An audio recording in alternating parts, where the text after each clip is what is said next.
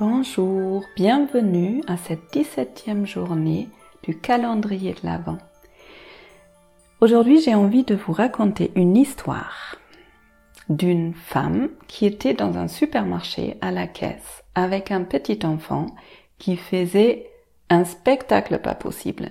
Cet enfant était en train de hurler, de crier, de taper, et euh, il y a un monsieur derrière cette femme qui regarde la scène et qui entend que la femme, elle est, elle est à la caisse, mais elle est en train de se parler tout le temps. Et en tendant une oreille, il entend dire Caroline, calme-toi. Tout va bien se passer. Respire, Caroline. Je suis avec toi, Caroline. Tu n'es pas seule. Tout va bien se passer. Respire. Calme-toi, Caroline. Donc, le monsieur, il entend la femme parler comme ça tout le long, où l'enfant continue à hurler, et la, femme semble vraiment garder son calme en continuant à dire Caroline, respire, je suis avec toi. Donc, du coup, le monsieur se dit, mais c'est incroyable.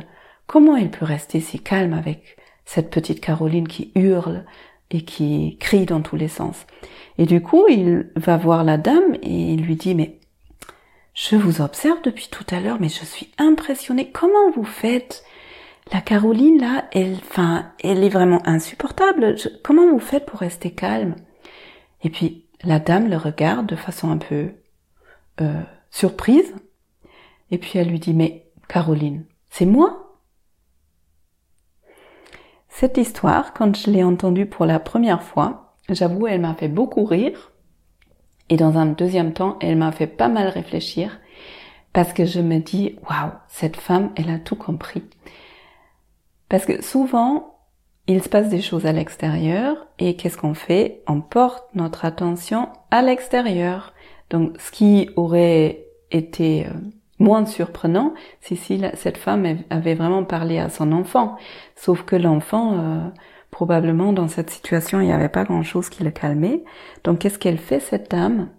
Elle porte son, son attention à l'intérieur d'elle pour pouvoir être le plus stable possible pour ensuite pouvoir être là pour l'enfant.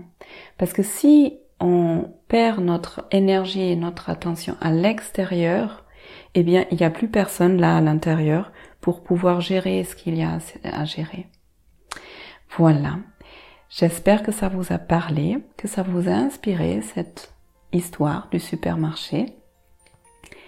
Je vous souhaite une belle journée, merci de m'écouter et je vous dis à demain.